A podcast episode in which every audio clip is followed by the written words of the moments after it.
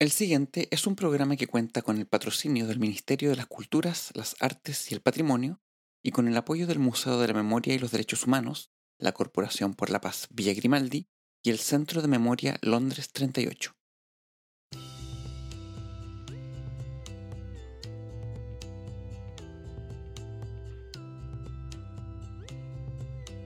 En ocasiones, la historia suele ser ingrata, al dejar de lado a quienes en vida tuvieron un papel importante y significaron un aporte en sus respectivas áreas. El olvido es sin duda uno de los grandes peligros ante los cuales el ser humano se enfrenta, dada la fragilidad de su memoria y a la finitud de su existencia física. Sin embargo, en el caso de los artistas, esa fragilidad y finitud podrían estar subsanadas de alguna u otra manera por el hecho de producir arte y dejar así remanentes físicos de su paso por esta vida. Mas no siempre es así. Y el mejor ejemplo de ello podría ser el artista que el día de hoy abordaremos. Hablamos de Víctor Hugo Codocedo, probablemente uno de los creadores chilenos más dejados de lado por la historiografía local, y del cual todo el material con el que se contaba está sumamente disperso, puesto que el carácter efímero de sus obras así lo dispuso. En el capítulo de hoy nos centraremos en la figura de quien tomara como temática principal uno de los sentimientos más atávicos de nuestra psiquis, el miedo, y uno de los más recurrentes en el periodo de la historia en el que nos encontramos, plena dictadura cívico-militar. Codocedo toma este sentimiento y reflexiona en torno a él para así, finalmente, poder hacerle frente, asumiendo de esta manera el arte como una forma de sanar nuestro atormentado espíritu. Acompáñenme en este viaje en el cual nos sumergiremos en una de las producciones artísticas nacionales más interesantes del periodo y menos estudiada. Acompáñenme a analizar el trabajo de Víctor Hugo Codocedo en La mirada censurada, un podcast sobre arte en dictadura. Bueno, les doy la bienvenida una vez más a este nuevo episodio de La mirada censurada. Como ya se los anunciaba en la introducción, quien nos convoca hoy es el artista Víctor Hugo Codocedo. Un artista que, debo decir, a mí me toca directamente, ya que lo vengo estudiando desde hace varios años. Esto debido a que hice mi tesis de magíster en Historia del Arte sobre su obra, por lo que puedo decir, con toda humildad obviamente, que todo lo que hoy se hablará viene de primera fuente. Y aprovecho de pasar el dato que todos estos análisis que se harán hoy se encuentran contenidos en mi libro De la Patria y otros horrores, una mirada a la obra de Víctor Hugo Codocedo, editado por Cuarto Propio el año 2019. Bueno, cerremos la sección autobombo e intentemos responder una pregunta fundamental para comenzar. ¿Quién fue Víctor Hugo Codocedo? Es necesario partir diciendo brevemente, y a modo de complemento de la introducción que recién hice, quién fue este hombre. Y para ello, un breve paneo biográfico no estaría de más. Codocedo fue un artista que inicialmente realiza estudios de arquitectura en la Católica de Valparaíso precisamente durante el año 73. Sin embargo, el año 74 ingresa a la carrera de artes visuales de la Universidad de Chile, egresando en 1978. Hay que dejar en claro que, dado el contexto represivo de aquel entonces, la Universidad de Chile, como tantas otras instituciones estatales, habían sido intervenidas por el régimen lo que significaba un giro conservador en la enseñanza del arte, sobre todo si lo comparamos con el boom cultural que fueron los años anteriores, y específicamente los años del gobierno de la Unidad Popular. Por lo que, en ese sentido, a Codocedo se le considera parte de un grupo de artistas que comenzó a desarrollar sus inquietudes artísticas por fuera de la institución académica. Esto tomando en cuenta el tenor altamente político de muchos de sus trabajos fue parte de varios colectivos en los que pudo dar cabida a sus exploraciones plástico-visuales, como la Asociación de Plásticos Jóvenes, la APJ, o el colectivo Urlitzer, siempre cercano, personal y conceptualmente, a lo que se entiende como la neovanguardia del arte chileno, y que la filósofa y teórica del arte Nelly Richard ha denominado como escena de avanzada, pero por otra parte también muy próximo a los pintores que terminaron conociéndose con el nombre de Generación de los 80. Tal es el caso de Carlos Maturana, también conocido como Bororo, de quien fue muy amigo. Hago esa mención para entender lo heterogénea que fueron las vinculaciones e influencias de Codocedo. Bueno, finalmente su deceso se produce producto de un derrame cerebral mientras se encontraba en su casa un 27 de agosto de 1988, a la edad de 34 años. Ahora bien, centrémonos en su obra, dado que hay que recordar que este podcast, más que un programa de carácter biográfico, tiene por objeto hacer análisis de obra de los artistas para así darles a ustedes las herramientas histórico-conceptuales básicas para que cuando se enfrenten a estas piezas logren entender los entramados de signos que los artistas utilizan para comunicar y puedan así decodificar el mensaje, que algunas veces, como ya lo he dicho antes, está más encriptado que en otras. Debemos tener claro que una de las características principales de la obra de Codocedo es su carácter efímero, es decir, obras que no necesariamente se pueden entender como un objeto concreto, sino que, en ciertos casos, son trabajos de gran envergadura, en donde se mezclan muchas cosas, no solo objetos físicos, sino proyecciones, música, ruido, luz y sensaciones ligadas a estos. O bien, en otros casos, simplemente acciones, con lo cual podría resultar más fácil entender la dificultad que presentó recabar los vestigios de su trabajo.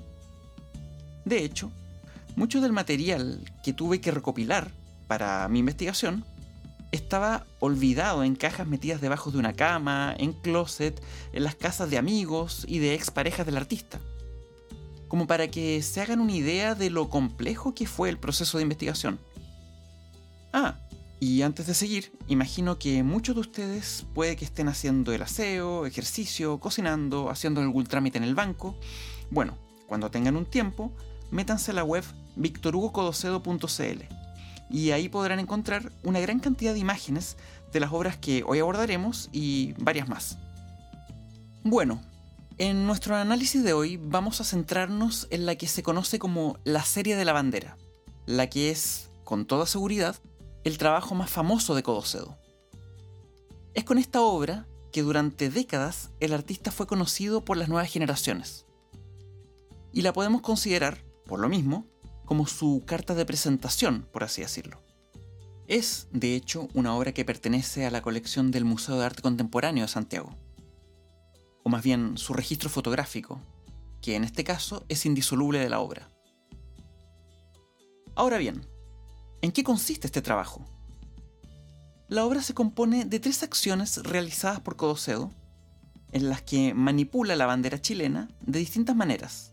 Es decir, se puede entender como un tríptico, una obra compuesta por tres partes. Las tres acciones son registradas cada una en una secuencia de seis fotografías en blanco y negro.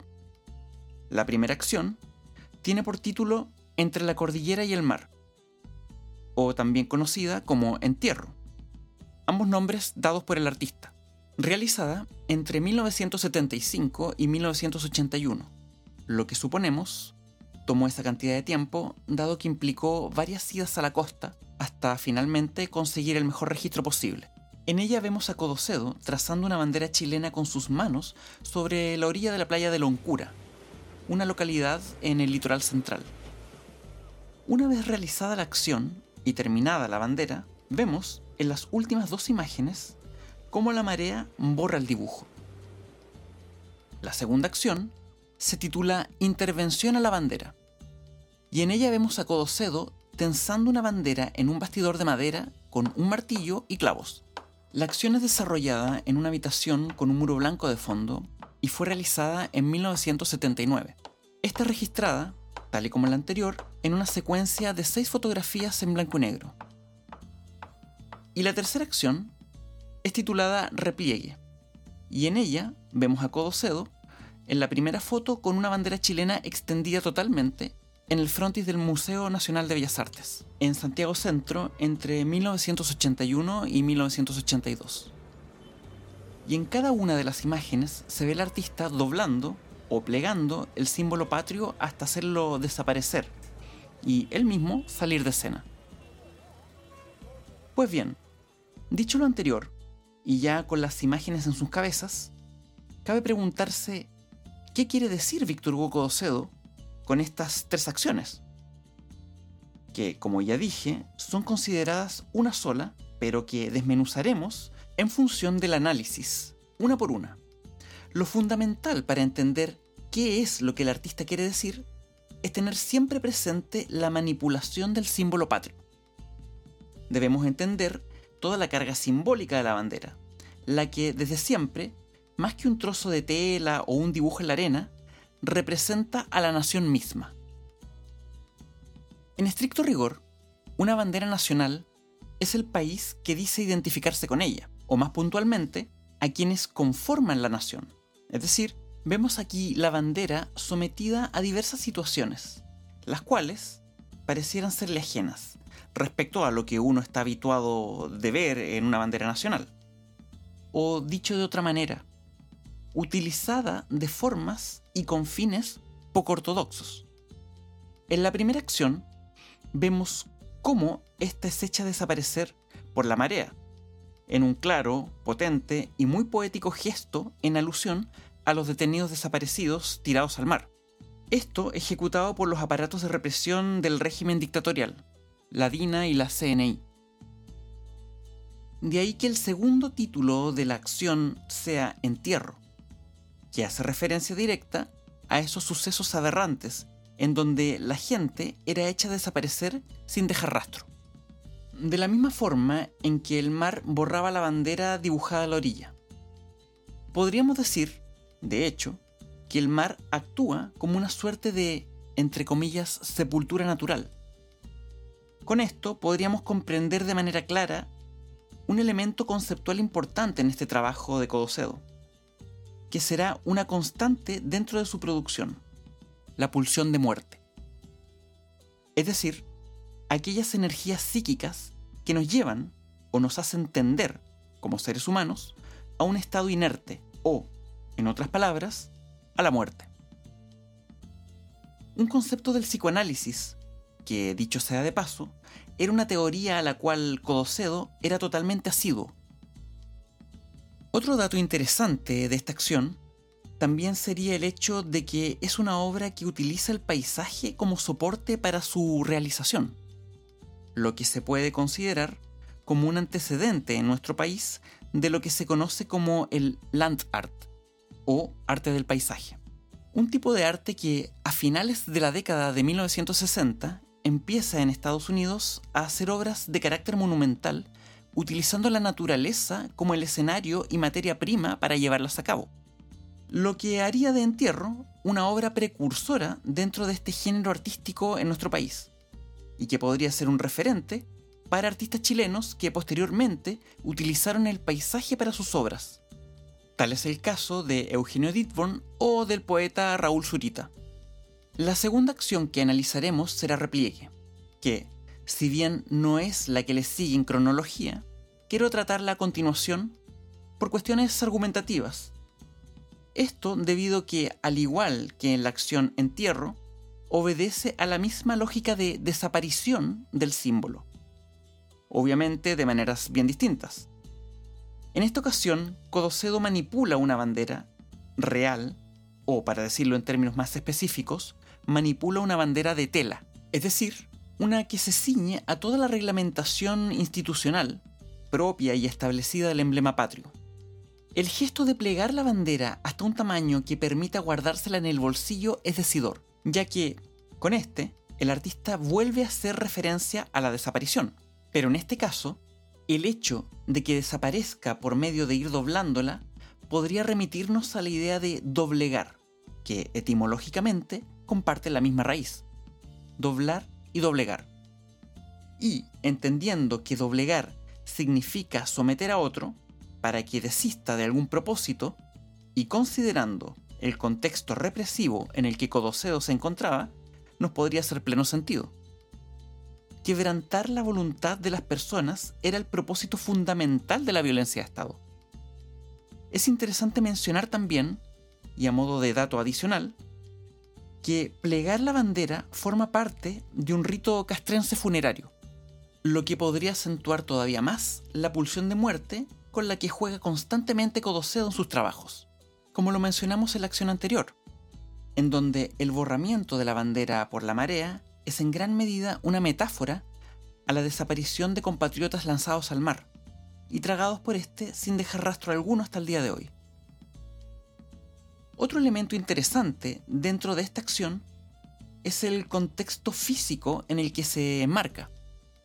No es casual que el escenario elegido sea el Museo Nacional de Bellas Artes, dado que, con esto, el artista hace un link directo a la represión que hubo al mundo del arte y la cultura en general, y los efectos que dicha represión tuvo en este ámbito.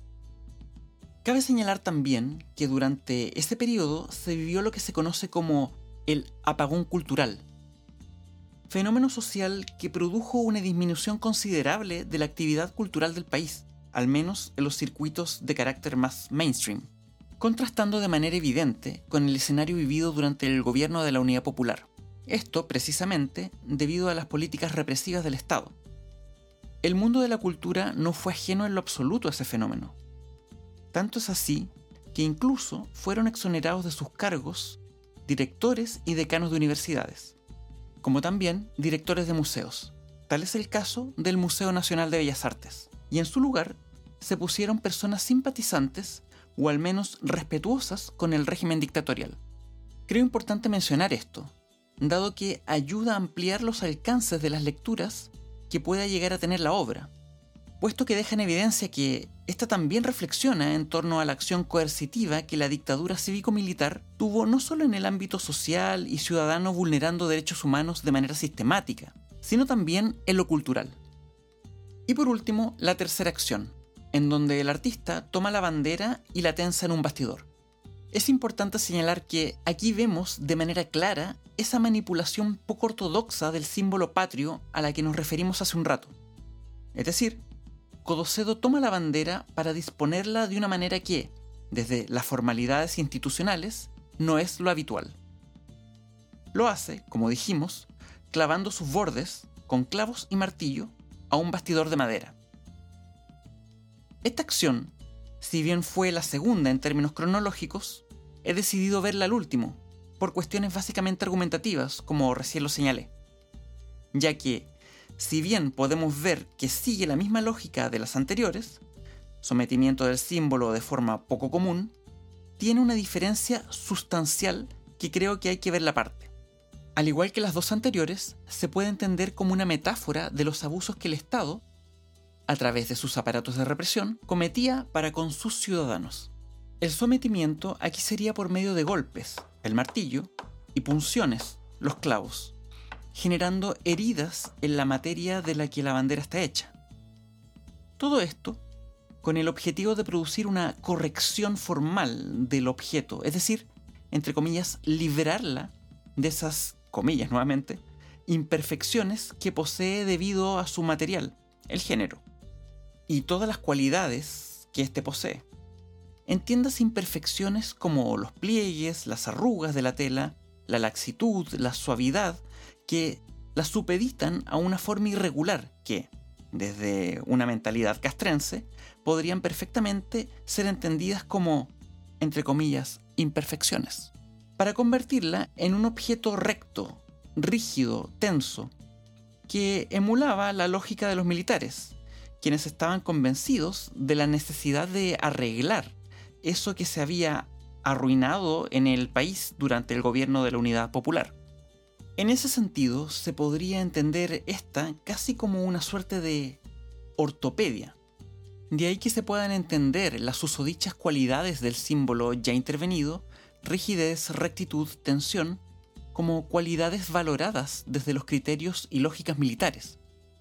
Dicho esto, es que podemos darle todavía más sentido al título de la acción, intervención a la bandera una alusión directa al golpe y a la intervención de las Fuerzas Armadas al Estado. Ahora, esta acción puede tener más lecturas. Por ejemplo, el crítico de arte Justo Pastor Mellado, en su texto Han pisado con demasiada fuerza la tierra sobre mi cabeza, dedicado a Codocedo después de su muerte y leído en su funeral, y del cual les dejo el link aquí por si quieren revisarlo, postula lo siguiente. Dice que el artista lo que hace aquí es una apropiación del símbolo patrio hacia el campo del arte, Es decir que, al poner la bandera en un bastidor, estructura de madera en la que generalmente se tensan lienzos de pintura, estaría haciendo un guiño precisamente a todo ese mundo, el mundo del arte. Casi como un gesto de reivindicación, al ser el arte el que ahora se apropia del capital simbólico que el emblema patrio posee, cuyo monopolio había estado mayoritariamente administrado por la institucionalidad castrense. En lo personal, creo que sin duda esa puede ser una lectura complementaria a la que propongo, ya que, por un lado, se condice con el interés del artista por abordar los efectos de la represión dentro de su propio ámbito, la cultura, y no resulta contradictoria ni excluyente en lo absoluto con la que propone una metáfora de la violencia de Estado y las violaciones a los derechos humanos. Bueno, por otro lado, esta acción contrasta con las dos anteriores, que lo que producían cada una a su manera era la desaparición del símbolo patrio. Aquí lo que hace el artista es justamente lo contrario, es decir que, en lugar de hacerlo desaparecer, lo altera de una forma en que se propicia su visibilidad. Es decir, debido a que lo dispone en un objeto, el bastidor, que está pensado para ser colgado en una pared con el propósito de ser expuesto y visto. En otras palabras, lo que hace Codocedo en este gesto es exaltar la condición escópico-expositiva de la bandera, en tanto objeto que está concebido para ser visto. Escópico se refiere precisamente a lo visual, y con el hecho de adosarla a un objeto como el bastidor, el artista lo que hace es acentuar su cualidad expositiva, pero con ciertas condiciones particulares, dado que el ponerla en un asta o bien colgándola de sus vértices superiores, podría haber propiciado lo mismo. Sin embargo, elige esta forma de hacerlo, es decir, sometiéndola, como dijimos, a golpes y punciones, y dejándola tensada como un cuerpo en un potro de tortura, y expuesta intencionalmente para exhibirla en esa vulnerada condición. Con esto podría entenderse que Codocedo estaría remitiendo a la fase cúlmine de la violencia de Estado, por eso la quise ver al final, en donde sus ejecutores son capaces de mostrar y exhibir sin pudor algunos de los resultados, aparentemente exitosos, de sus políticas del terror. Esto muy en la lógica ortopédica de la que hablé hace un rato. Al exponer el símbolo patrio corregido, cual cadáver en una pica.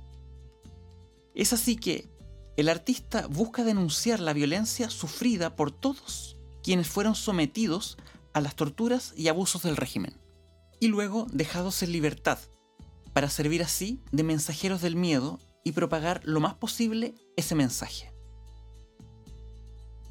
Pues bien, en conclusión, podemos decir que la obra de Codocedo, tanto esta que hemos analizado hoy, como la otra parte que nos quedó en el tintero por cuestiones de tiempo, se mueven en gran medida y en primera instancia por un marcado impulso de denuncia ante la violencia de Estado cometida durante esos años por el régimen dictatorial, e igualmente por un afán de reflexión en torno a dicho contexto, en donde apelaba de alguna u otra manera a mover la conciencia del espectador, generando vínculos por medio de la utilización de una simbología que le fuera cercana a este, tal es el caso de la bandera nacional, para así generar un grado de empatía y eventualmente poder hacerle frente al horror ante el cual se encontraba. Es precisamente eso último lo que podría entenderse como fundamental dentro de la producción de Codocedo. Darle cara al horror que se vivía en ese momento, dándole herramientas reflexivas a quienes contemplaban su obra. Ciertamente que hay muchas aristas que posee el corpus de obra de este artista y que no es posible abordar ahora, pero que si les interesó pueden profundizar el análisis con el libro De la Patria y otros horrores, en donde desmenuzo parte por parte los trabajos más importantes de este artista que, durante casi 30 años, fue olvidado por la historia del arte chileno. Ahora sí, me despido, les deseo lo mejor y espero encontrarnos en una próxima ocasión en otro episodio de La mirada censurada. Un gran abrazo. Chao, chao.